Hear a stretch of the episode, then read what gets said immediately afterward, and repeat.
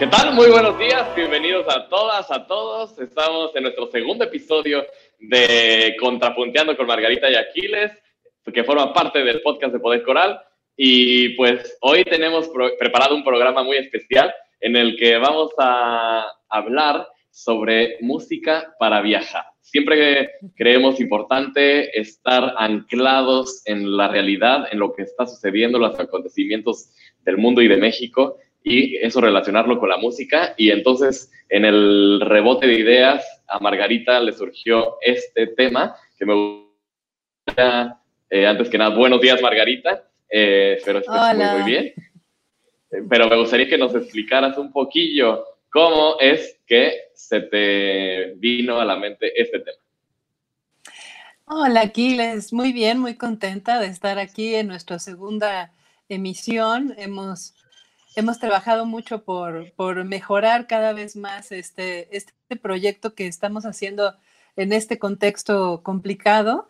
Y, bueno, estoy, estoy muy contenta mirando en la pantalla que ya tenemos nuestro fondo precioso y tuvimos nuestra cortinilla y, ¿no? Cada vez más eh, tratando de, de, llevar algo que sea, que sea hermoso, que tenga calidad para las personas que nos ven y nos escuchan. Y eso me da muchísimo gusto esta mañana. Así es. Em, acerca, de, acerca de la música, del tema que, que propuse para hoy, bueno, todos estamos batallando con el encierro, ¿no? Eh, estamos tratando de protegernos y de proteger a los demás, quedándonos en casa todo lo que podemos, solamente saliendo cuando es estrictamente necesario. Y la música siempre es un maravilloso transporte para viajar sin movernos del lugar, ¿no? Entonces pensábamos, bueno, vamos a darnos un ratito para, para ir a otros lugares, a otras épocas, a otros sentimientos, incluso a otros estados y a otras formas de ser a través de la música, ¿no? Que ese sea nuestro, nuestro viaje, nuestro paseo, esa era la idea.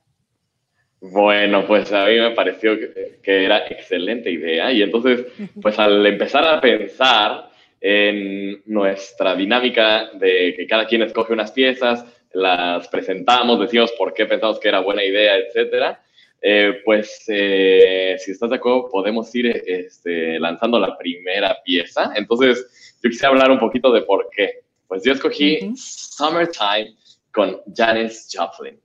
Y bueno, yo creo que en esta pieza el contenido en sí pues es una especie de viaje eh, a otras realidades de, las que en realidad están viviendo. Es decir, Summertime trata de una mamá que está arrullando a su hijo, eh, viven en unas condiciones desfavorables, eh, un poco de violencia familiar, la pobreza, y arrulla a su hijo y en la misma letra eh, le dice, vendrá el verano, la vida es fácil, eh, los peces saltan y el, algodón eh, está alto, el algodón crece y pues es llevar al niño que se está tratando de dormir a este viaje hacia la, la alegría, la calma, este, que se pueda dormir y evocando otro lugar, otro, otra realidad distinta, ¿no? Aunque pues eh, la, el peso de la realidad no es así. Y bueno, me gustaría hablar un poco de la versión de Janis Joplin, pero a lo mejor después de haberla escuchado. Entonces, bueno, no sé si escuchamos un fragmento. Sí, escuchemos.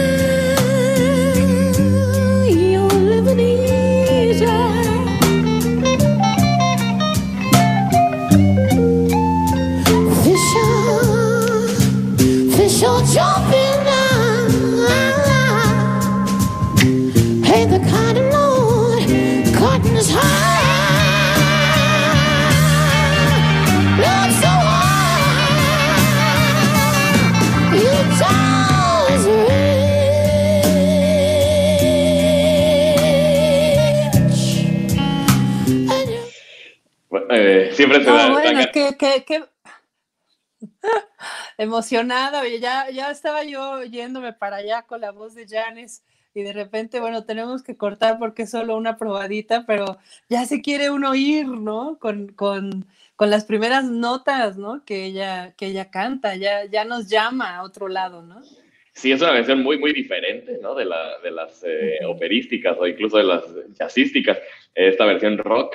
Y a mí me encanta esa, esa forma de utilizar la voz en la que, pues, eh, de alguna manera a mí me demuestra también esta, esta dificultad eh, que, se, que, está atravesando el personaje, pero como, como la música es más fuerte que, que la dificultad, ¿no? Y entonces eh, nos lleva a un mundo fabuloso de, sí, de emociones sobre todo, ¿no? Sí, y además, bueno, ¿qué, qué, podemos decir de, de, la dificultad y la historia de Janis Joplin, ¿no? O sea, su, es una historia muy difícil, una biografía muy difícil. Em, sigue, sigue impresionándome cada vez que la escucho esa, esa combinación, ¿no? Entre, entre un grado muy profundo de dolor, de dificultad, para vivir. Eh, ella le costaba mucho trabajo estar, estar en el mundo, no era nada sencillo, ¿no? Y al mismo tiempo, cuánta valentía, a mí me parece, al menos como, como cantante, me parece muy valiente de su parte porque es de una desnudez que digo, ¡ay! No, este, yo creo que yo después de, si yo, si yo cantara algo así, después tengo que ir a acostarme unos dos días.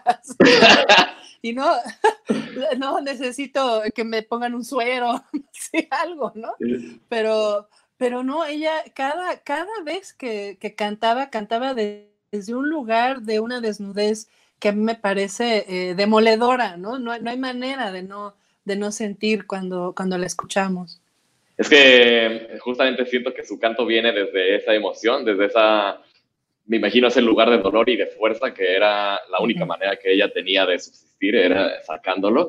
Y, y desde esa parte que es sincera y no, no está pensando que si, si la voz está muy bonita, o, sea, de hecho, si uno juzgara por, en términos eh, de técnica vocal de ópera o algo así, pues eh, ese rasposo no, no, no se busca un sonido de este tipo, pero ella no canta desde ahí, ¿no? Canta, no, no, busca un sonido bonito, o sea, siempre desde esa parte emocional tan fuerte y creo que eso es lo que la hace tan, tan, eh, pues, eh, ¿cómo sería la palabra?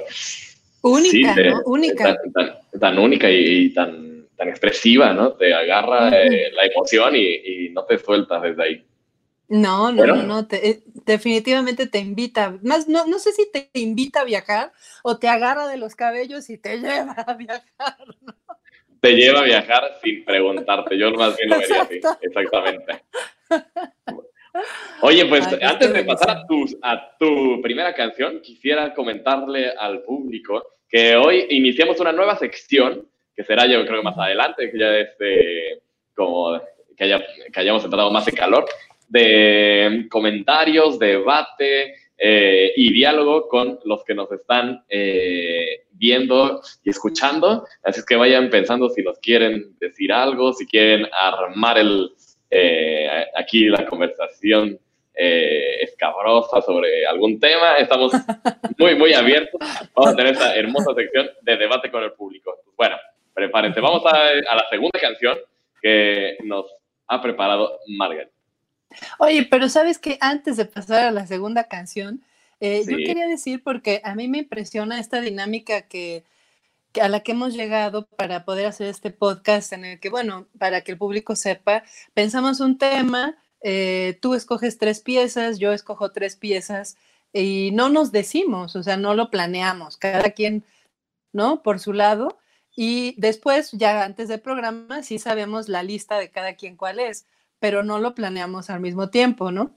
Y ahorita cuando yo vi la lista y vi que ibas a empezar con Summertime, pensaba, bueno, ¿qué, qué cosa? Porque yo tengo para cerrar un spiritual y recordé mucho que eh, Gershwin cuando escribió eh, Porgy and Bess y en particular Summertime, que es parte de, esa, de ese musical, bueno, que es más operístico, ¿no? Que, que un musical normal, pero bueno, eh, decía que lo que su intención era, que lo que quería era componer un spiritual, en, en el caso de Summertime específicamente, ¿no? Y se me hace súper interesante, bueno, yo voy a cerrar con un spiritual, ¿no? Este, autóctono, ¿no? Genuino, digamos, pero este de Gershwin es tan genuino que ha sido retomado, ¿no? Por muchísimos cantantes, hombres y mujeres afroamericanos, y es parte del repertorio que se considera como un spiritual, ¿no? Y finalmente es un, algo que compuso alguien como Gershwin, ¿no? Pues sí, él siempre buscó eh, hacer la conexión de la música jazz, de la música afroamericana a la música de concierto, a la música clásica, y eh, su ópera pues es, el, creo, el mejor ejemplo de cómo logró llevar esa música. Eh, también, no solamente en Summertime, toda la ópera y algunos coros, y es, es música fantástica, ¿no? Y cómo, cómo logró justamente hacer lo que tú dices, ¿no? Eh, darle un lugar dentro de la música de lo que se conoce música de concierto eh, a música eh, afroamericana originalmente, ¿no? Y eso es, lo, eso es parte de la... Bueno, es parte de la fuerza que tiene la, la, música, ¿no? Que yo lo veo en mi historia personal, la cantidad de amigos que tengo, amigos, amigas de todo el mundo, diferentes culturas y todo, porque la música no, no conoce esas barreras. ¿no? Exacto. Y bueno, y para, para quienes nos ven y nos escuchan, les damos el, nombre, ¿no? Eh, Summertime es parte de esta ópera, se llama Porky and Bess y la compuso George Gershwin. Entonces, pues por ahí, si tienen, si tienen chance, tienen curiosidad, la pueden buscar y también pueden viajar con toda la ópera Porky and Bess, ¿no? Así es. Pues genial. Vamos ahora sí a, tus, eh, a tu primera pieza. Ah, bueno, mi primera pieza es una... Ay, me dio tanto gusto porque eh, todavía no la vaya a lanzar el productor. Vamos a, darle una pequeña introducción que me dio mucha alegría porque resulta que hoy es cumpleaños de un gran actor mexicano. Yo no sabía, no, no escogí esta pieza por eso, pero me enteré al abrir Facebook que es cumpleaños de Hernán del Riego. Y justamente el video que yo, que yo propongo, la versión de esta pieza que yo propuse, es una versión suya, es Hernán del Riego. Entonces, justo en el día de su cumpleaños, que estamos transmitiendo esto, eh, vamos a poner un fragmento de El Balajú, el Balajú en versión de Hernán del Riego. Eh, les voy a contar un poquito, ya, ya muchos sabemos, ¿no? Que el Balajú es un son tradicional mexicano, un son jarocho, muy antiguo. Eh, y bueno, Hernán del Riego eh, hizo este proyecto que se llama La Bola. Es un cancionero mexicano, música para resistir, le llamó. Entonces trató de intervenir algunas piezas clásicas del repertorio popular mexicano, ha agregado algunas otras de otros repertorios con el tiempo, hizo unos videos fantásticos, su interpretación es maravillosamente teatral como él es, es, un gran eh, comediante, es, tiene un rostro que simplemente de mirarlo, aunque no diga nada, ya está lleno de expresividad, ¿no? Entonces, eh, él intervino, vamos a decirlo así, yo creo que se permite decir que intervino el Balajú, eh, compuso algunos versos antes de que arranque la música, que los vamos a escuchar, y bueno, y tiene esta, esta versión. quisiera decir también que el Balajú eh, tiene una palabra que a mí me fascina y que creo que quizás está muy, muy adecuada para ahora, ¿no? Mande conocer este verso donde dice ariles y más ariles. Eh, esa palabra a mí me intrigó desde niña. Yo decía, bueno, pero ¿qué son los ariles, no? Y este, la busqué en el diccionario. Y no existe. No existe, porque. No, no existe. Ajá. Eso es una palabra veracruzana. Eso es una, es una palabra de Veracruz. Lo más que yo he llegado a entender es que los ariles es como una ensoñación y se tiene mucho los marineros cuando llevan mucho tiempo en alta mar. Eh, empiezan a tener como alucinaciones, ensoñaciones, sueños. Es un estado como entre la vigilia, ¿no? Y el sueño. Y a esos son los ariles, ¿no? Tiene que ver un poco con la nostalgia de la tierra, ¿no? De no haber pisado tierra firme en un tiempo y con estar siempre rodeados de un mar interminable, ¿no? Y yo pensaba, bueno, un poco, no sé cómo, cómo andaremos de ariles aquí encerrados, cada quien en su, no, cada quien en su, en su bote, en su barco, quienes podemos estar eh, encerrados, tenemos ese privilegio. Eh, y bueno, es un, es un son que a mí me encanta. Y el son en sí me encanta, el son mexicano, eh, porque siempre convoca mucha energía, ¿no? Y es una energía a lo mejor que viene del zapateado mismo, ¿no? Pero hace por lo menos a, las personas que conozco, mexicanos y mexicanas que crecimos escuchando sones de diferentes partes de México, nos, nos pone a zapatear, o sea, ya nos paramos diferente, ¿no? Cuando empezamos a oír el son, ya empezamos a doblar la rodillita porque, ¿no? Algo nos llama a, a zapatear y es algo que se levanta, ¿no? En el corazón algo muy esperanzado, muy vital. Y creo que el Balajú nos puede llevar a viajar por ahí. Sí, yo recuerdo cuando la, la canté con el coro de la Ciudad de México. Eh, pues, estaba estudiando la partitura y lo mismo, ¿no? Esas palabras. Y yo, ¿qué es esto? ¿Qué es esto? Ya me fui al diccionario, llegué a la misma situación que tú, no está. Y pues entré a internet y de pronto eh, hay tesis completas sobre el Balajú interpretaciones de las palabras, de las situaciones. Es, es una pieza que da para mucho, ¿no? Y, y bueno, pues eh, ahorita la seguimos debatiendo. Si quieres, ahora sí vamos a escucharla. Sí, vamos a escucharla. Si tú has sido burlado, ven. Si no entiendes nada ya, ven. Si eres un incrédulo, un timado, si te han derrotado sin haber perdido. Si tú sí ves sin creer, fue como dicen que fue y tú sabes que así no. Si tú encuentras muchos más, muchos más que como tú saben, que saben pues, ven, ven aquí y escucha, ven y quédate. Ven y ayúdame a tocar la luna, la luna que hoy huyendo bajó. Ven y ayúdame a llegar al mar, que me anda ya por llegar.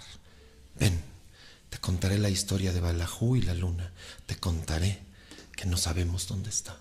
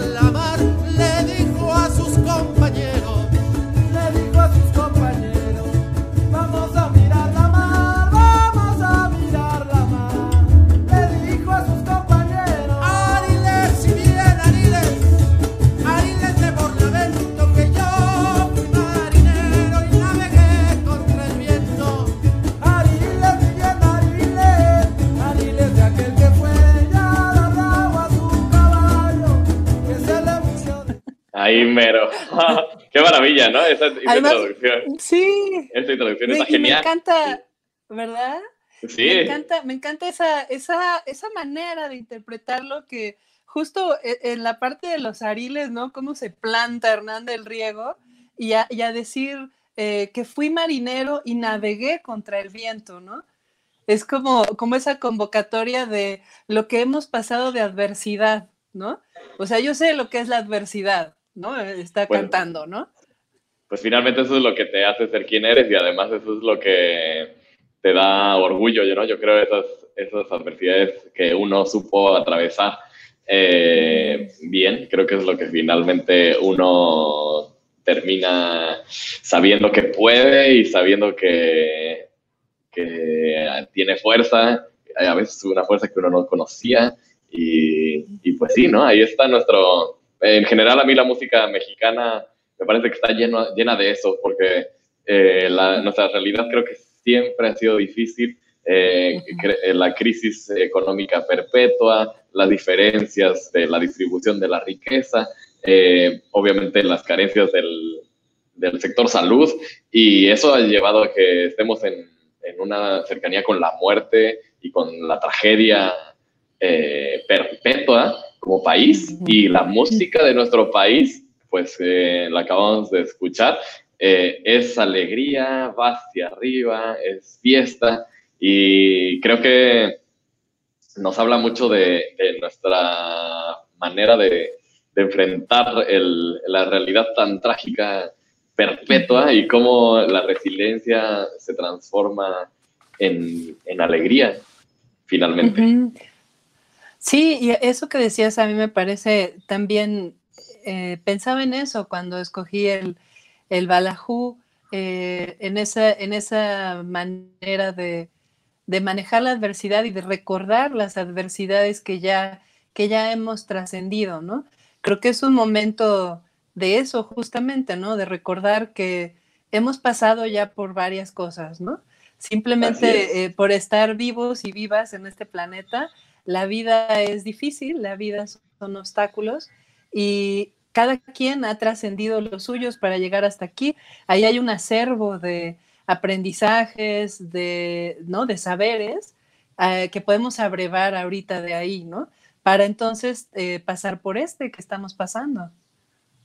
Así es, yo creo que pues, cada, cada quien tiene los, los suyos, ¿no? Uno, uno no sabe hasta que conoce a alguien, pero creo que nadie se libra en este, en este nadie. vivir. nadie, ¿no? Este, había una frase, no recuerdo de quién, pero que decía que uno no se puede escapar ni de sus propios escapes.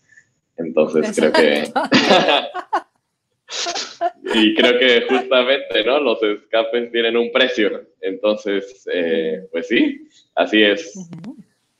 Bueno. Oye, vamos con tu, con tu segunda pieza, a ver, ¿qué, qué, ¿qué viene? Ok, mi segunda pieza es, pues, un poco diferente. es del viaje de, del viaje de invierno de Franz Schubert. El viaje de invierno es un ciclo de canciones, un ciclo de líder, que él escribe ya hacia el final de su vida. Y a mí, bueno, esta, este ciclo es como de sus obras maestras. Y a mí me parece que hizo algo, pues también valiente y diferente a lo que tal vez hizo Beethoven, que er, eran este, contemporáneos. Beethoven tomó la adversidad y dijo, yo eh, decido mi destino o yo lucho contra el destino y la alegría y la fuerza y, bueno, su carácter estaba, estaba presente en las piezas, no, no es felicidad perpetua, pero es una lucha que a través de la dificultad él llega a una, eh, pues a la música más poderosa, ¿no? Como sería la novena sinfonía y el himno a la alegría. Bueno, Schubert, que es contemporáneo, en este viaje de invierno, yo siento que lo que él hace es irse a lo más profundo de la tristeza, la soledad, eh, la muerte, pero la escarba. Eh, no, no, no, no la trata de, de superar con alegría, de trascender con, este, con fuerza, sino más bien se va al fondo del sufrimiento. Esto se llama Viaje de invierno. Son 24, si no me equivoco, 24 piezas y cada una trata algún tema relacionado con el invierno como metáfora. Entonces, eh, el invierno, pues, es el final de un ciclo, es el final de las estaciones, es la vejez, es el adiós, es la parte donde uno eh, tiene que estar guardado, es la parte del frío. Bueno, todo, lo que puede simbolizar el invierno, él en cada canción va, va escarbando. Entonces, en algunas canciones es desamor, en otras canciones es la soledad, en otras canciones es la muerte. Y la que escogí en este viaje que estamos haciendo, pues es la, tal vez la más triste y donde pues sucumbe a una, a una situación eh, pues que por los cuatro lados es, es, es, depresiva, pero me parece también valiente tratar de expresar esto y, y eh, hacerlo música, eh, no solamente tratar de que la música como fue el Balajú, o en, trate de llevarnos hacia otro lado, hacia arriba, a lo mejor simplemente tratar de llevarnos hacia lo más oscuro, lo más, más eh, triste de la existencia y del ser humano. Eh, voy a leer el texto, es breve, es la, la, última canción del viaje de invierno, se llama El Organillero. Y bueno, dice así, esta es la traducción al español. En las afueras del pueblo hay un organillero con los dedos entumecidos, toca penosamente. Se tambalea con poca ropa sobre el hielo y su plato siempre está vacío. Nadie quiere oírle, nadie le mira. Los perros gruñen alrededor del pobre. Y él lo ignora todo, no se inmuta. Da cuerda a su organillo y nunca para. Viejo extraño, ¿Puedo ir contigo? ¿Puedes tocar tu organillo mientras yo canto mis canciones?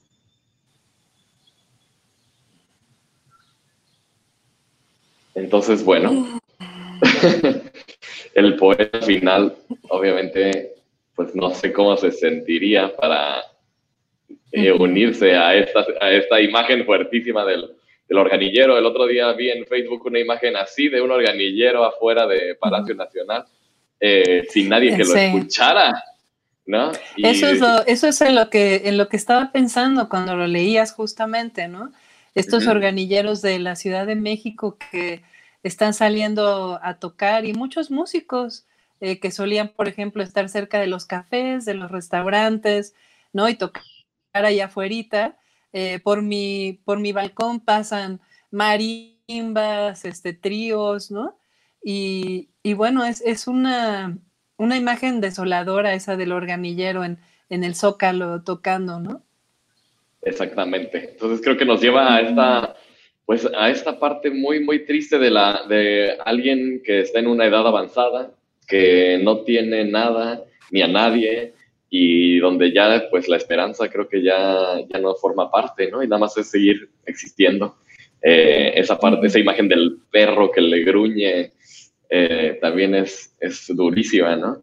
Y, y pues a mí la parte que me conmueve eh, en particular es el poeta al final que dice, bueno, mientras tú tocas puedo cantar contigo. Eh, este poeta que ya pasó por esas 24 canciones de desamor, de muerte, de tristeza y tal, y al final pues se quiere unir a este sentimiento que creo que es el más desolador de todo el ciclo.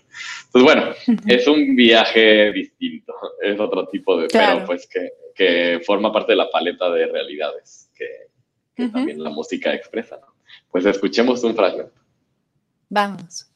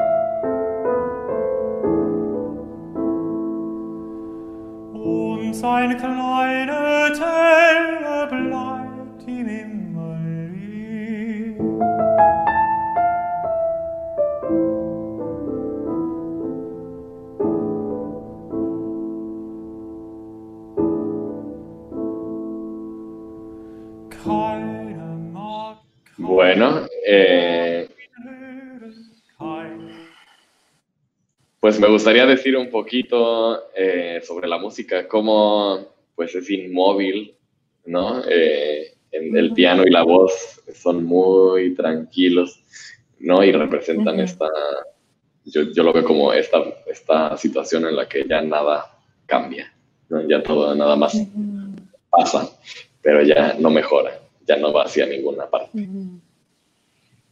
Bueno, Es un viaje, es un viaje a lo profundo, ¿no? Es un viaje a las profundidades y un poco como a las profundidades ignotas, ¿no? Como que no se sabe qué es lo que uno va a ir encontrando ahí, pero sí, sí te lleva inmediatamente a, a ese tipo de viaje interior y profundo, ¿no? así es. Y creo que no, bueno, no sé, es, es saludable también de pronto ir ahí, tal vez no quedarte ahí, pero eh, a mí me gusta la diversidad que tiene la música para llevarnos a tantos lados, ¿no? Incluyendo estos donde pensé en algunas, eh, cuando estabas escogiendo mis piezas, de, de pronto me vino a la mente No me quito paz. Y decía, bueno, ese Ujú. es un viaje hacia la depresión y el- también, ¿no? Este, pero bueno, me fui por esa que tal cual es el viaje de invierno. Pero sí, creo que también eh, este es uno de los caminos a los que podemos viajar con la música.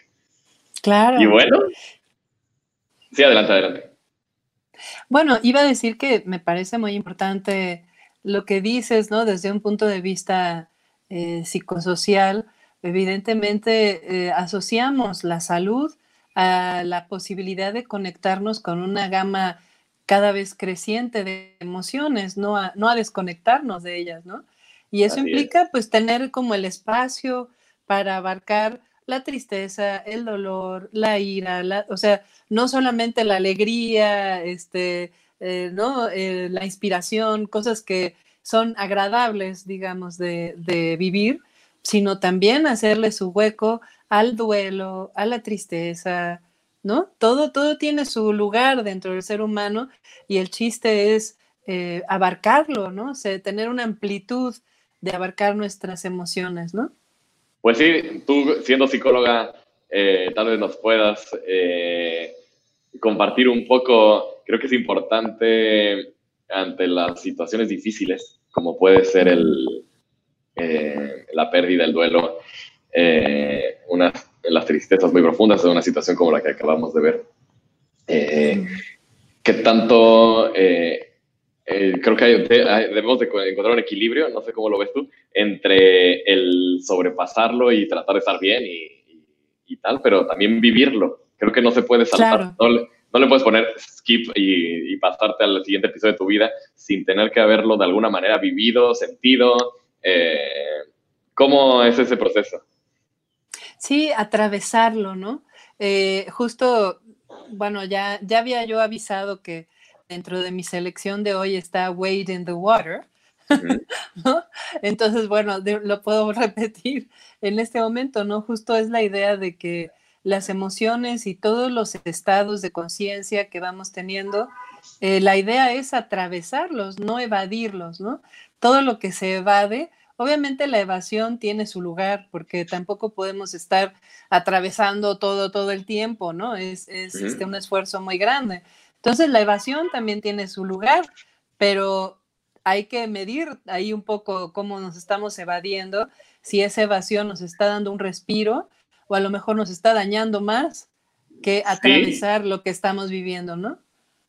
Exactamente. Y también, bueno, creo que es importante en forma de verlo es no solamente, pues, eh, estar ahí, sino también, como dices, atravesarlo y llegar al otro lado eventualmente. ¿no? Creo que eso, Ujú. mientras se pueda, creo que es, es importante también. Bueno, pues les propongo que eh, vamos a nuestra, a la segunda pieza de Margarita, pero antes volverles a, a invitar a que tengamos una conversación con, el, con la audiencia. Después de esta pieza, creo que sería el momento de, de tener esta sesión de compartir y de, de poder establecer un diálogo abierto. Entonces, bueno, vamos a le- los invitados a hacer preguntas, eh, a lanzar temas, lo que quieran. Vamos a tu segunda pieza, adelante. A ver, eh, justo también, de nuevo, ¿no? Yo asombrada ante la sincronicidad que, que tenemos genuina, Ajá. que ni siquiera nos avisamos, pero eh, siguiendo eh, un poco el mood, ¿no? En el que, en el que tú estás, esta segunda pieza mía eh, la pensé también por el lado del viaje interior, ¿no? Eh, se llama Ya no quiero ser, es la interpretación de Niña Pastori. Eh, para no la, mayoría de las personas la conocen. Niña Pastori es una cantaora de flamenco eh, muy famosa que empezó desde muy niña. De hecho, la leyenda dice, o al menos así me la contaron a mí, que cuando ganó su primer concurso eh, de flamenco, creo que lo ganó, era un concurso de bulerías, me parece, no me acuerdo qué, qué, qué palo del flamenco era el que, el, el que cantó en ese concurso, pero tenía seis años, me parece, y ganó. Y eh, a la hora de darle el premio, dice la leyenda que no le dieron el dinero, que porque estaba muy chiquita. ¿no? Entonces, como que les camotearon el dinero del premio. No, ¿No? puede ser. Sí, Eso- al menos eso cuenta la leyenda, ¿no? Y bueno, Niña Pastori desde entonces eh, ha hecho muchas cosas, ha hecho mucha fusión de flamenco con pop y otras, con pop y con ritmos latinos, cosas muy interesantes.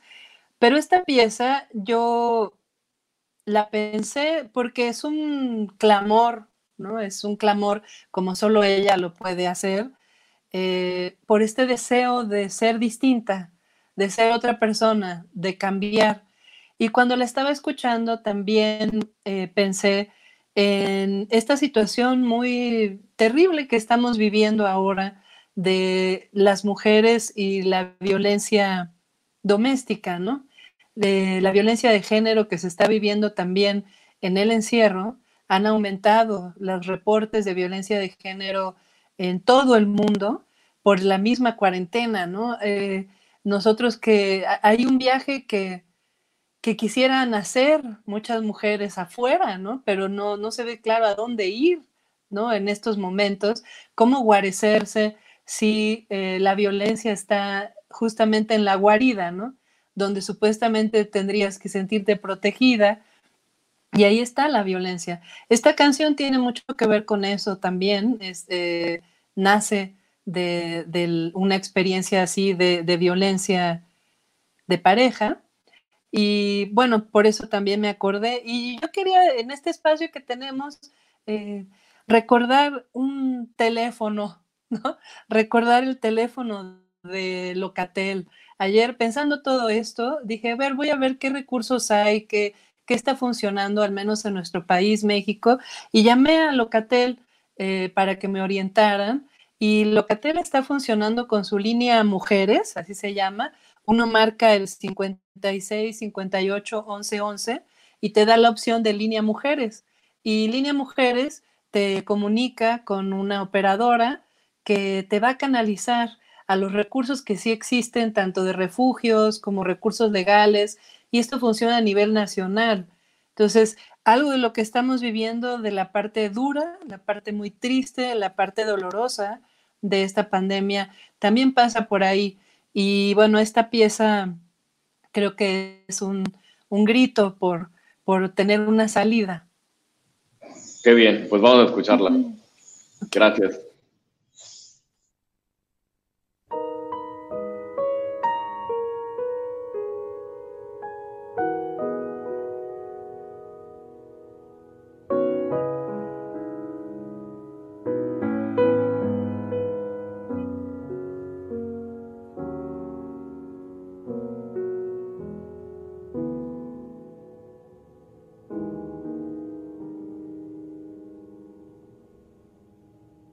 Hay cosas que se encienden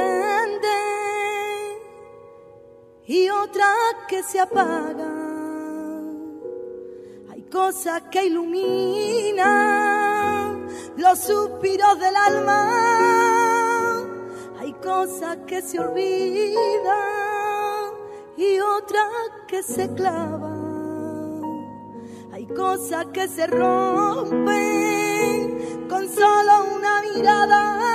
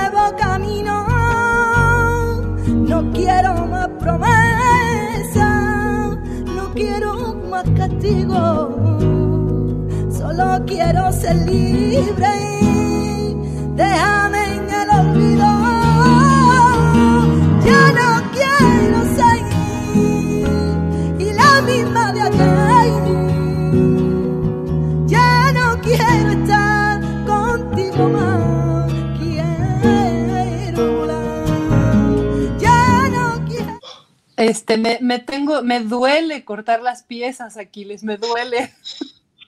Es muy difícil.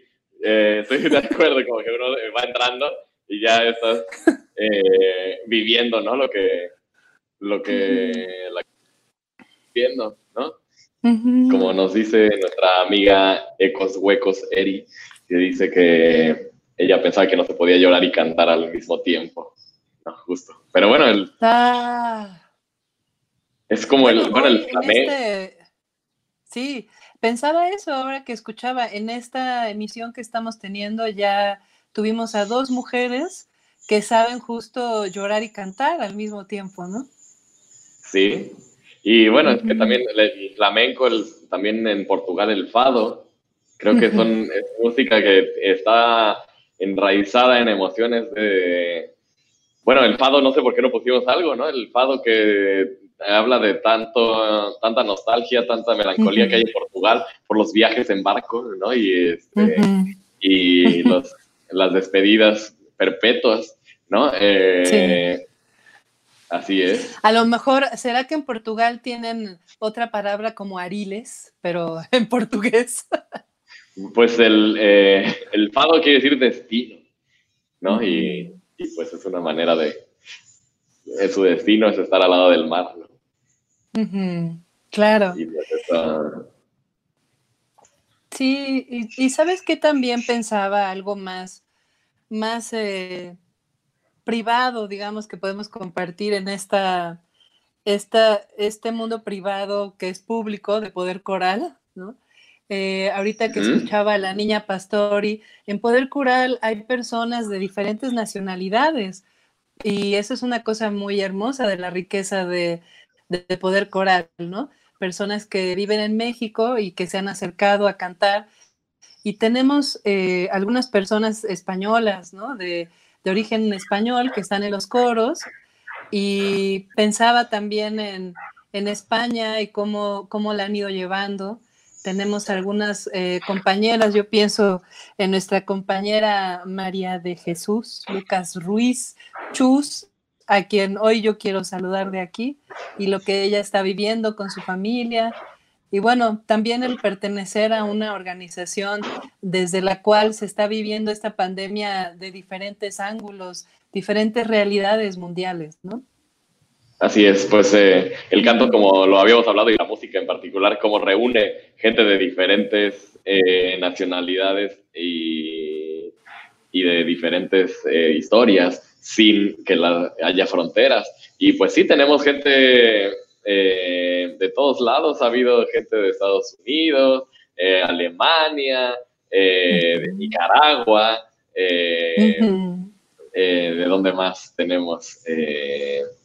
pues ahora no me viene, pues obviamente España, eh, en los coros y eso es pues porque la música, ¿no? No es nada, no es nada que nos eh, podamos adjudicar, es la música en sí que, reúne a la gente y bueno, Poder Coral está siempre abierto y hemos eh, procurado seguir en contacto. La verdad es que muchas de las personas que están ensayando en línea agradecen tanto este momento de poder volverse a conectar con sus compañeros, cantar aunque sea en su casa eh, hemos eh, hecho algunas grabaciones que están por salir al aire, eh, hablando de esto de los hombres necios, por ejemplo, nos, se conmemora, es el mes de Sor Juana, abril, y la Universidad del Claustro de Sor Juana nos solicitó, bueno, teníamos un, se iba a estrenar, no sé si se diga así, el, en el, la Rotonda de los Hombres Ilustres, eh, el,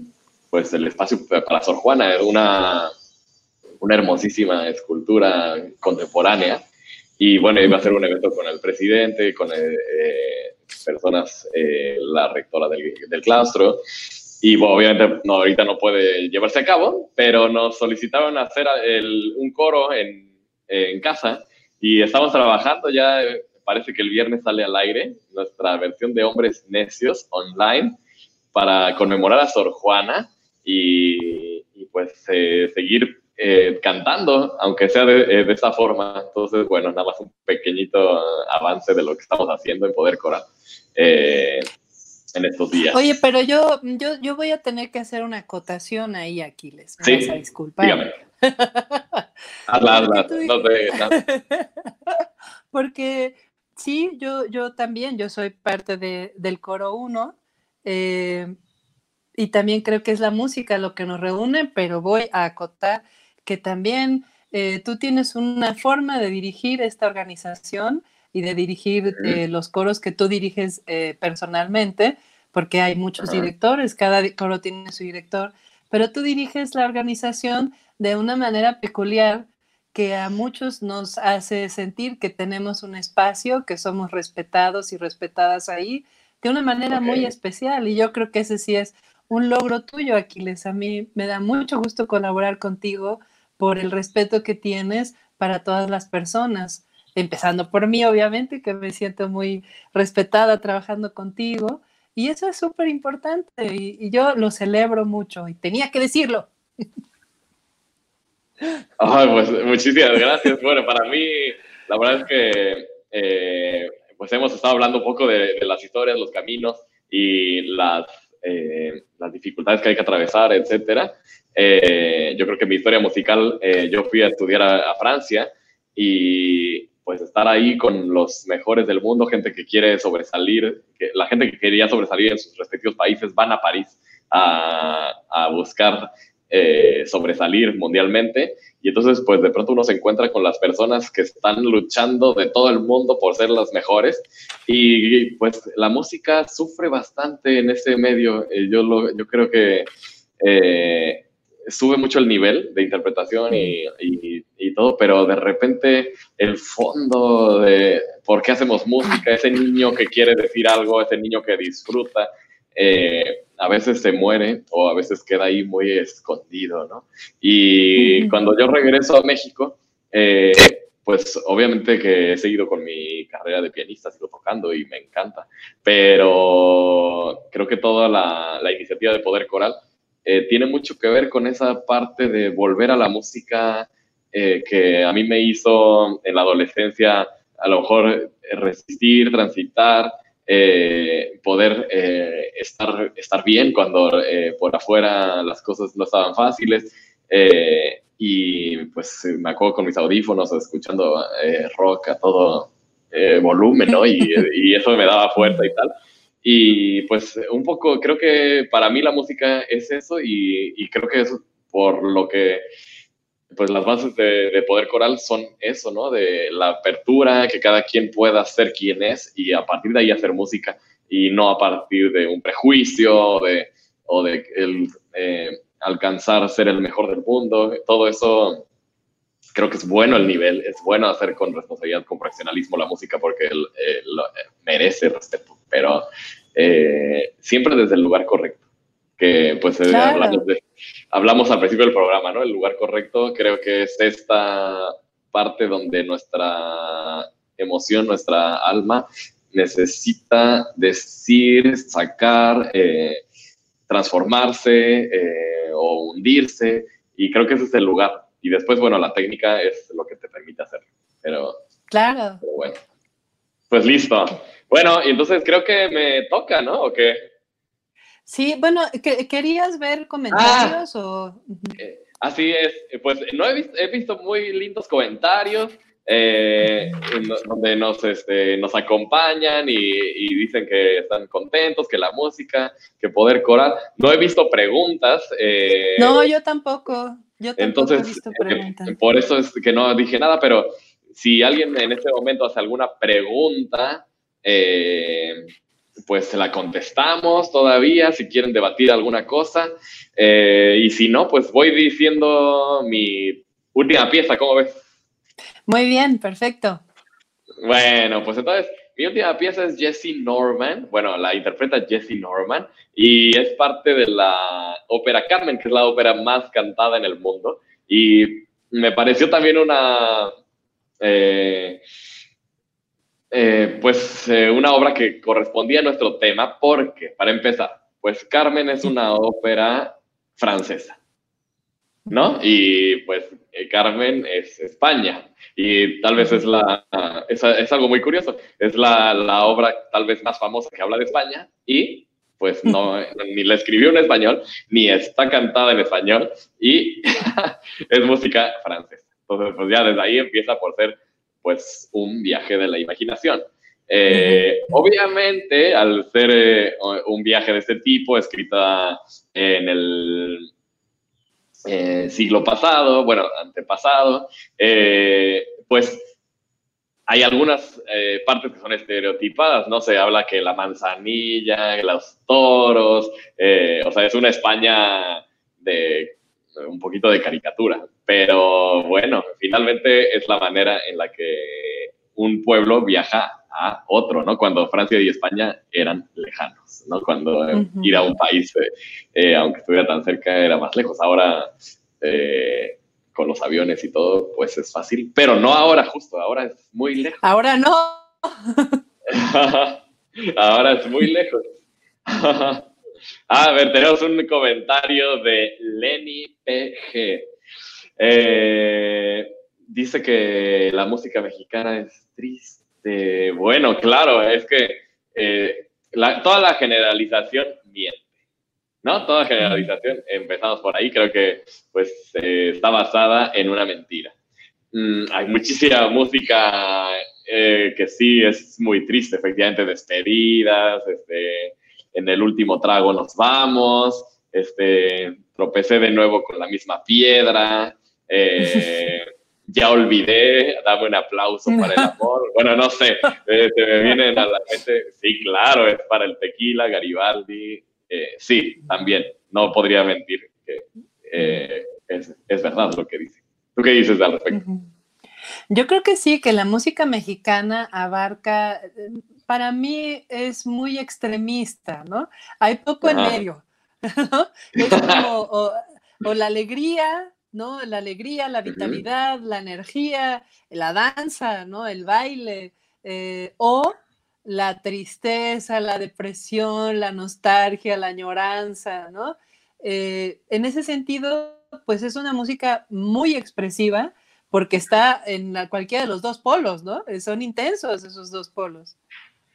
Mira, por ejemplo, una de, las, de mis canciones favoritas mexicanas es eh, del gran Juan Gabriel, Hasta que te conocí. Ajá. Empieza con ese recitativo, eh, yo vivía muy feliz, este, todo era alegría, eh, y dura como tres minutos de recitativo. Esa canción es casi como. Este, como Bohemian Rhapsody de Queen, ¿no? O sea, dura muchísimo. Toda esa parte está en la nostalgia total. Hasta que, y justamente la parte donde dice que todo, todo ya fue catastrófico y triste, es muy alegre. Hasta que te conocí, tin, tin, tin, vi la vida con dolor. ¿No? Y ahí empieza la parte más alegre y luego. Y pues está diciendo hasta que te conocí, vi la vida con dolor. No me mientas, fui feliz, pero con muy poco amor. Bueno, Claro. entonces ahí está, creo, toda la paleta, ¿no? Este, y eh, incluyendo esa parte de la que yo hablaba, de que tomamos la, co- el coro, toro por los cuernos y, y a bailar, ¿no? Sí, Y la servilleta. Incluso, ahora, ahora que mencionas esa parte, eh, la música mexicana tiene, eh, yo diría que sí hay algo, no diría que en medio, pero hay una variante del polo alegre y vital que es muy burlón. Hay mucho juego en la música mexicana tradicional. Hay danzas que son de broma, que son burlas, que son juegos, ¿no? Las danzas en las que alguien representa una iguana, por ejemplo, y se tira al suelo como una iguana. O sea, hay, Sí. hay mucho juego en la música mexicana también, que es parte de la música alegre y vital, pero es como un subgrupo de música de cotorreo, ¿no? De pachanga. Este, Y también esta parte también de la- las improvisaciones, estas batallas este, donde uno va claro. improvisando rimas, ¿no? Y donde se avientan la pelota de uno al otro diciendo cosas este, simpáticas con respecto a, la- a lo que está sucediendo, ¿no? Sí, es una música de mucha broma, ¿no? De- en eso se parece también a, a la música andaluza, ¿no? También ahora que estábamos oyendo a la niña Pastori, también eh, la bulería, que de eso viene, si es, si es que la niña Pastori ganó su premio por bulerías, que no me puedo acordar, pero la, la bulería viene de burla, es la burlería, ¿no? Es un baile y un canto que se hace para, para bromear, para burlar. Y eso de que la música Ajá. sirva para, para la broma, para el chiste, para la gracia, es muy particular tanto de la música mexicana como de la música andaluza, ¿no? Así es. Pues bueno, volvamos a España. Eh, entonces estábamos con Jesse. eh, bueno, eh, un tema de comercialización. Bueno, sí, sí, se conoce, pero siempre, siempre se puede utilizar. Vamos entonces a la, nuestra última parte del programa. Entonces, bueno, Jesse Norman, eh, pues para mí es de esas personas que son parte de mi vida y yo de niño uno no, no, no cree que la gente muere y desaparece tan fácilmente. Eh, y pues para mí era de esas personas que formaba parte de mi vida. Y de pronto, eh, cuando me entero, fue de esas veces que sí te da un, un shock, una tristeza como si fuera de tu familia, eh, cuando me entero que fallece el año pasado, ¿no? Este, y bueno, eh, lo bueno del, del ser humano es que nos quedamos eh, a las personas eh, adentro y bueno, están las grabaciones. Eh, pues bueno, sigue formando parte de nuestra historia, creo, como músicos de todos. Es una de las cantantes más impresionantes eh, por la potencia, la, la manera en la que era tan seria su forma de, de abordar la, la música en cuanto al estudio, al- que pues cada vez que interpreta cualquier cosa es increíble. Entonces, bueno, esta ópera Carmen, eh, es, eh, el video que escogí es de una grabación con el director japonés Osawa y se están divirtiendo a la hora de, grabar con a ver si puede hacerlo más rápido y bueno, obviamente es fabuloso el resultado y la manera en que ella lo canta y las caras y la expresividad de cómo ella interpreta a esta mujer española Carmen. Vamos a ver un fragmento, por favor, nuestro señor productor Joshua. Could be, if we could really beat it in one.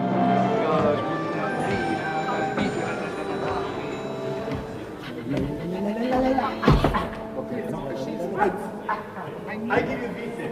I give. Perhaps I can't sing it that fast.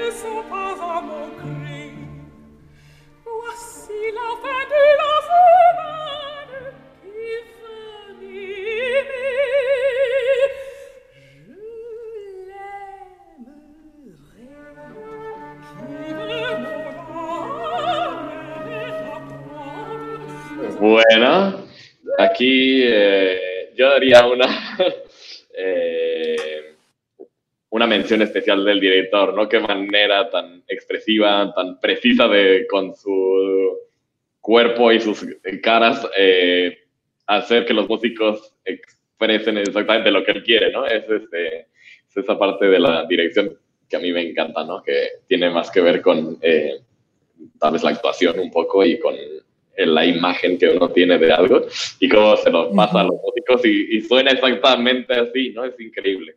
Eh, bueno, además de que ella, ella no hay palabras para decir cómo canta, ¿no? Qué diversión. Claro. Ahora, eh, a mí me encanta la, la- lo que escogiste, se me hace una grabación fabulosa, pero creo que aquí vamos a empezar con la polémica.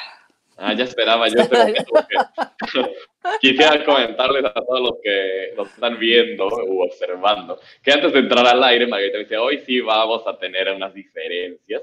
Y yo decía, eh, ¿pero de qué? ¿De dónde? Y estaba todo el tiempo nervioso esperando ese momento, no sabía cuándo iba a llegar. Y ya llegó, a ver, ahora sí, estamos listos.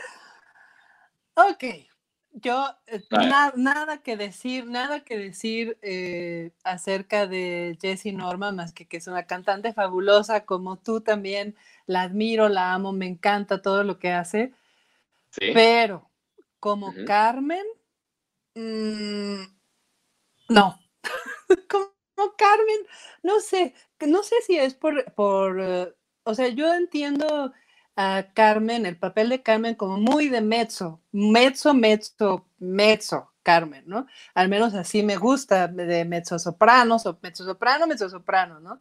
Entonces me llamó mucho la atención que tú escogieras a Jessie Norman, que claro que la grabación está fabulosa también por, no nada más por la belleza de su interpretación, sino el contexto y el director. Es un video que yo no conocía y me encanta, ¿no? Pero hay algo, no sé, como que yo para Carmen eh, pensaba, bueno, ¿y yo qué, qué pero le pongo? Porque no, no suelo ser tan quisquillosa, pero resulté quisquillosa para Carmen. Ok. Este, Pero, eh, eh, a ver, explícame un poco, ¿es el timbre de la voz o, o en sí la interpretación que ella hace? O sea, es decir, ¿es porque ella es soprano y, y sientes que el timbre de la voz no, no queda exactamente con, con el personaje o es por la manera en que lo canta? Yo creo que es una mezcla. Es el timbre primero, porque sí me, o sea, en- para mí Carmen necesita esa, esa pesadez de mezzo, esa, o sea, está hecho para esa, esa profundidad en el registro medio, más pesado, más, ¿no? A mí me gusta así. Obviamente todo esto en gusto se rompen géneros, ¿no? Yo, por Ajá. ejemplo, pienso en la Carmen que a mí más me gusta actualmente de las que conozco es de Elina Garancha, ¿no? Claro. Entonces a mí Elina Garancha me gusta en Carmen, no nada más el Ok. timbre, sino su actuación. Eh, Jessie Norman de repente la veo, no sé, es tan, tan, alguna vez platicábamos tú y yo, es, es como de la realeza, ¿no? Es tan de la realeza, ¿no? Eh, que me falta un poco más de, de, quizás sea el contenido sexual, ¿no? El deseo sexual más, más este, en crudo, ¿no? Al- algo más así, que por ejemplo Elina Garancha sí, en la actuación sí se lo, lo encuentro ahí y el timbre sí me gusta más el de mezzo, mezzo, mezzo para Carmen. Ya. Hasta ahí mi Bueno, eh, eso es todo. Ya, está bien, está muy bien. No, pues eh, el- a mí lo que me encanta con Jesse Norman en esta, en esta versión es esta parte de cinismo. Creo que, aunque ella tiene esta elegancia en la manera que se para y tal, también tiene esta parte de, de ir al límite en cuanto a las caras. Eh, en mis clases, en, en la, en la secundaria, yo trato de que conozcan a, a las grandes cantantes. eh, y pasamos obviamente por Jesse Norman y de pronto eh, siempre que pongo a Jesse Norman se ríen mucho porque ella con su cara no no no no tiene límites en cuanto a abrir la boca reír este, hacer diferentes eh, expresiones eh, que, que van siempre al límite. Aquí la siento como jugando, eh, siendo un poco cínica con lo- el texto que está diciendo. Bueno, a mí eso me encanta. El lado donde a lo mejor estoy de, acuerdo contigo, esa parte sexual, bueno, es, es- eh, claramente Jesse Norman pues no es una bomba sexual, ni, ni tiene a lo mejor esa, esa parte, puede ser que por ahí sí, y pues el, el timbre de mezzo, pues ahí no hay nada que decir, pero pues a mí sí me, sí me gusta, pero como dices, pues gustos son, este, son libres y diversos. Entonces ahí Claro. está. Y pues, Garancha Vita, y me encanta, este, hay una versión de la Cenicienta donde es, eh, además de los graves increíbles, pues es muy simpática. Y un día la vi en vivo en la sala Nesa y ese día cantó perfecto, pero extremadamente frío. No entendí. O sea, fue el comentario que, que se compartió un poco entre la gente que estuvimos ahí. Eh, y fue un poco raro porque yo la había visto en óperas este, y siempre me parecía muy pues, simpática, expresiva, etcétera. Y ese día, bueno, era concierto, pero cantó eh, obras de ópera, ¿no? Y se las hizo perfecto, pero con una, pues sí, una frialdad, ¿no? Como nada más perfecto. No sé qué le habrá pasado ese día, pero yo también la admiro mucho. Eh, Y Mm. bueno, así pasa a veces también. Eh, ¿Quién sabe? Sí, Eh, a veces hay, hay cantantes que necesitan la escena, ¿no? Para, para soltarse más. Eh, siempre cantar ópera de- en concierto es raro, porque pues no tienes al, al otro, no tienes la escenografía, entonces estás fuera de contexto tratando de hacer algo que tiene un contexto. ¿no? Pues bueno, tal vez eso. Sí, y fíjate que es, es interesante, yo creo que para quienes nos ven y nos escuchan, eh, a lo mejor les da curiosidad de ir comparando diferentes Cármenes, ¿no? A ver cuál es la Carmen que, que les viene mejor. Eh, ya pueden buscar a Jessie Norman. Está Elina Garancha, está en, en video haciendo Carmen en diferentes eh, presentaciones en teatro. Y una cosa que yo he notado, yo nunca la he visto en vivo, solamente he visto grabaciones, que creo que es muy importante para Carmen y que Jessie Norman no, nunca le he visto que lo tenga. Ella tiene mucha expresión en el rostro, tiene un dominio de la técnica corporalmente impresionante eh, para el tema técnico de la voz y la expresividad en el rostro, ¿no? Pero el cuerpo, el cuerpo en sí como totalidad, como que más bien lo mantiene siempre quieto, quizás levanta una mano, la otra, o medio se inclina, pero son movimientos muy, muy pequeños, muy medidos, ¿no? Eh, muy cortos, ¿no? Y en cambio, el, para Carmen, a mí me parece, eh, y Elina Garancha lo logra ya en la actuación, no nada más hablando de, de la interpretación en la voz, sino la interpretación actoral, ¿no? Ya la ópera en sí, ya como arte escénico. Eh. Garancha sí tiene todo el cuerpo, ¿no? Tiene todo el cuerpo en escena, todo el cuerpo en movimiento, todo el cuerpo expresándose. Eso creo que es una, algo que tiene a su favor en la presentación en vivo, ¿no?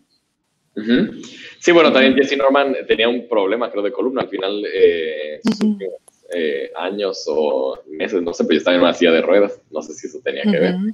Y otro tema que a mí me pareció extremadamente valiente de su parte y, y- e interesante a tomar en cuenta, eh, observando su documental, ella habla de, de las cosas que hay que hacer como cantante de gran nivel, y que cantó en el Met de Nueva York, cantó en muchos lugares, eh, y por la misma, yo creo que eh, el mismo nivel que ella tuvo y la valentía, ella un día dijo, para yo ser feliz tengo que hacer lo que a mí me hace feliz y a mí no me hace feliz estas megaproducciones en las que todos los grandes cantantes del mundo llegan dos días antes, te dicen aquí te mueves para acá, aquí haces esto, un, dos, tres, tenemos dos ensayos y mañana el estreno y sales a ver qué pasa porque pues no hay no hay posibilidad por lo que implica una producción de esa dimensión de estar un mes ensayando con la orquesta y los otros cantantes. Y entonces ella decía que eso le estresaba no tener las cosas este, en su control y que a ella lo que más le gustaba era la parte de poder estar con un pianista, nada más, y ella, y ahí sacar todo, porque pues ahí ella controlaba el... Y entonces se dedicó más a la música contemporánea o a, o a obras eh, que no se cantan tanto, y ella a trabajar eh, de manera más individual y no tanto eh, en superproducciones de ópera. Dice, cuando sale todo bien, me encanta, pero eso casi no pasa. Y entonces, bueno, eh, creo que también esto puede también explicar un poco que su trayectoria, su vida no fue tanto de estar en producciones de ópera, ¿no? Y entonces, pues, listo. Fue un pues poco, un poco más de atril, ¿no? de- ajá, sí, como de recital. Bueno, vamos a escuchar ahora sí para terminar esta emisión y vamos a escuchar tu última pieza. Cuéntanos. Bueno, la última pieza que, que ya la había anunciado es un spiritual que se llama Wade in the Water, que más o menos quiere decir adéntrate, ¿no? Adéntrate en el agua.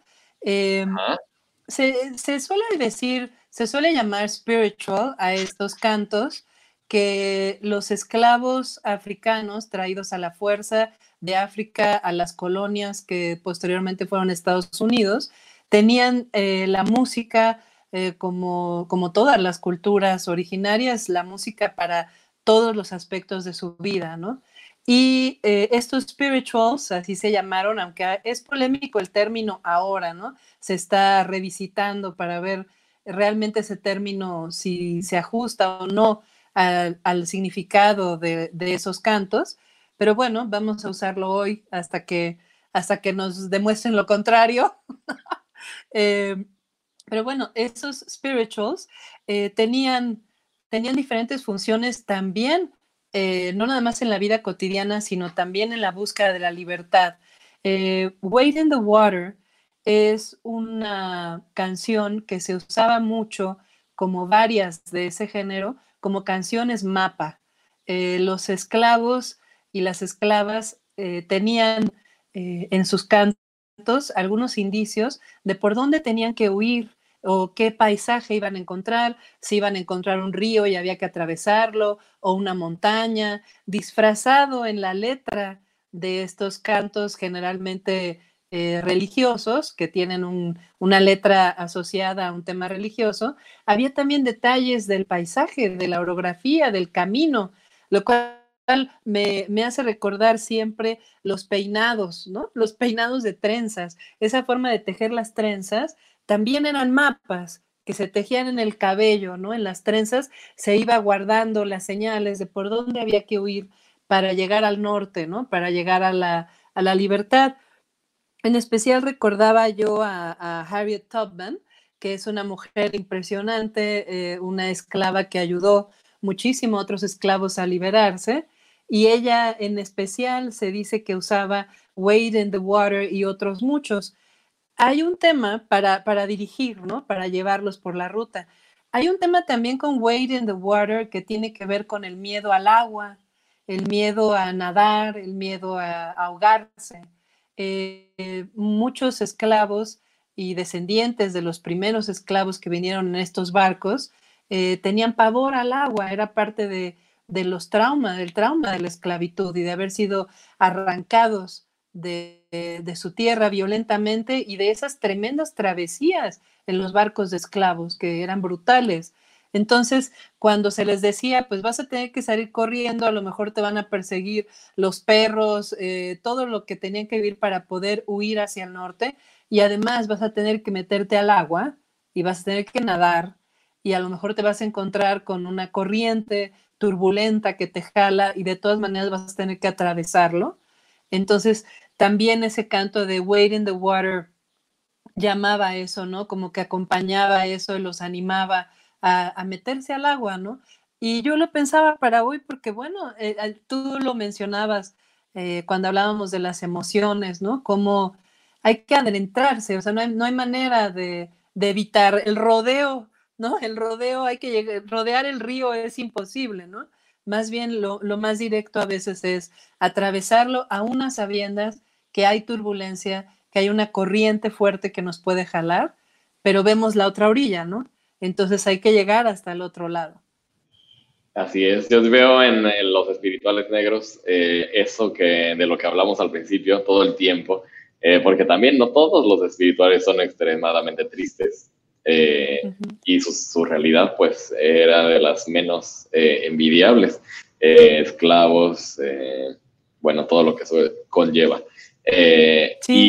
Y y la música normalmente también, pues los coros y les ayudaba a subsistir, ¿no? Les ayudaba a seguir viviendo, a ir hacia adelante, a tratar de, de estar mejor y, y tienen mucha parte de espiritualidad y mucha parte también eh, de metáfora hacia la muerte. Creo que una aceptación de la muerte, la muerte como esa liberación, cuando la re- liberación real no podía ser posible, ¿no? Cuando Claro. esta... Ujú.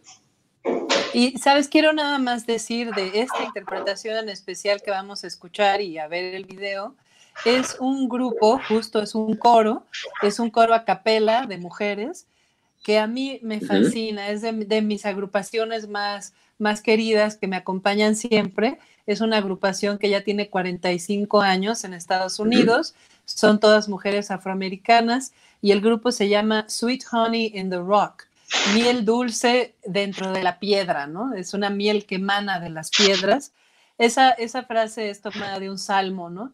Eh, que me parece que describe muy bien la, la miel de sus voces y que emana de la roca, ¿no? Emana de la fuerza, emana de Yo, la yo creí que era, del, del whisky o algo así, The Rocks. No. Pero no, ya. ya No, es, un salmo. Sí, es un salmo, me parece que es el, el Salmo 81 o algo así, donde viene esa frase de, de que hay una miel que emana de las, de las piedras, ¿no? Y bueno, este, esta miel que emana de las piedras la vamos a escuchar ahora encarnada en las voces de estas mujeres cantando Wade in the Water. Wade in the water, wade in the water, children. Wade, in the water, when God's gonna trouble the water. Come on and wade in the water. You gotta wade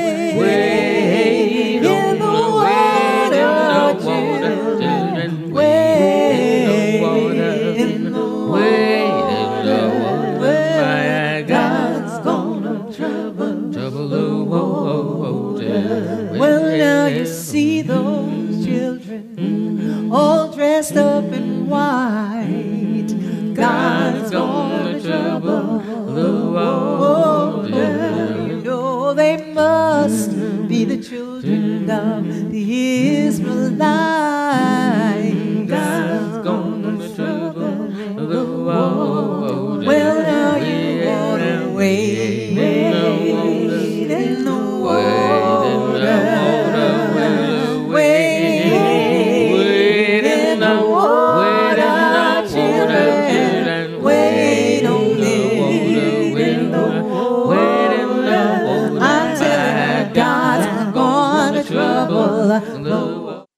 Ahí estamos. ¿Cómo, cómo te pareció Pues esta qué versión? maravilla, qué maravilla, me encantó. Y, estoy muy impactado de, o sea, yo, yo conozco los eh, hombres que cantan de contratenor, ¿no? Y entonces los ensambles de, de hombres, pues que abarcan el registro grave y agudo, pero no conocía las mujeres que cantaban como bajo. Eso no es una contralto, eso es este, eso literalmente es un bajo. Se oye impresionante. No, muy impresionante. Y hasta me tuve que acercar a la pantalla porque dije, no, no, a mí me están engañando. Y este, y ¿qué está pasando ahí? Sí, muy impresionante el rango vocal, ¿no? Y, y bueno, además ese ritmo y está genial. Está Sí. genial. Ay, qué bien. Estoy viendo los comentarios ahí de Sweet Honey and the Rock. Bueno, ya tienen mucho para nuestra, la gente que nos está escuchando y viendo, tienen mucho para, eh, para bajar de música, para escuchar, buscar videos. Así es. Pues muchísimas gracias. Eh, con esto te damos por terminada nuestra eh, segunda emisión. Yo quisiera agradecer a nuestro productor Joshua Espíndola, que como todos se dieron cuenta, hemos eh, trabajado esta semana para que todo fluya de la mejor forma. Creo que avanzamos eh, muchísimo de la primera a la segunda. Muchísimas gracias. Quiero darle gracias a Margarita por la selección, por los comentarios, la reflexión y a todos los que nos pudieron ver y los que nos verán después. Eh, es un gusto poder compartir un poco de la música, un poco de lo pensando, estamos viviendo, lo que estamos sintiendo con ustedes y pues esperando que nos encontremos el próximo miércoles eh, a la misma hora, a las 11 de la mañana. Margarita, adelante. Ay, pues encantada ta- también, Aquiles. Muchas gracias. Seguiremos, eh, vamos a ver qué, qué pensamos de aquí al próximo miércoles, pero siempre tratando de llevar un, un rato de, de viaje con la música como fue esta vez, ¿no? Muchas gracias a ti. Así es, gracias, gracias a ti, gracias a todos, estamos en contacto y hasta la próxima.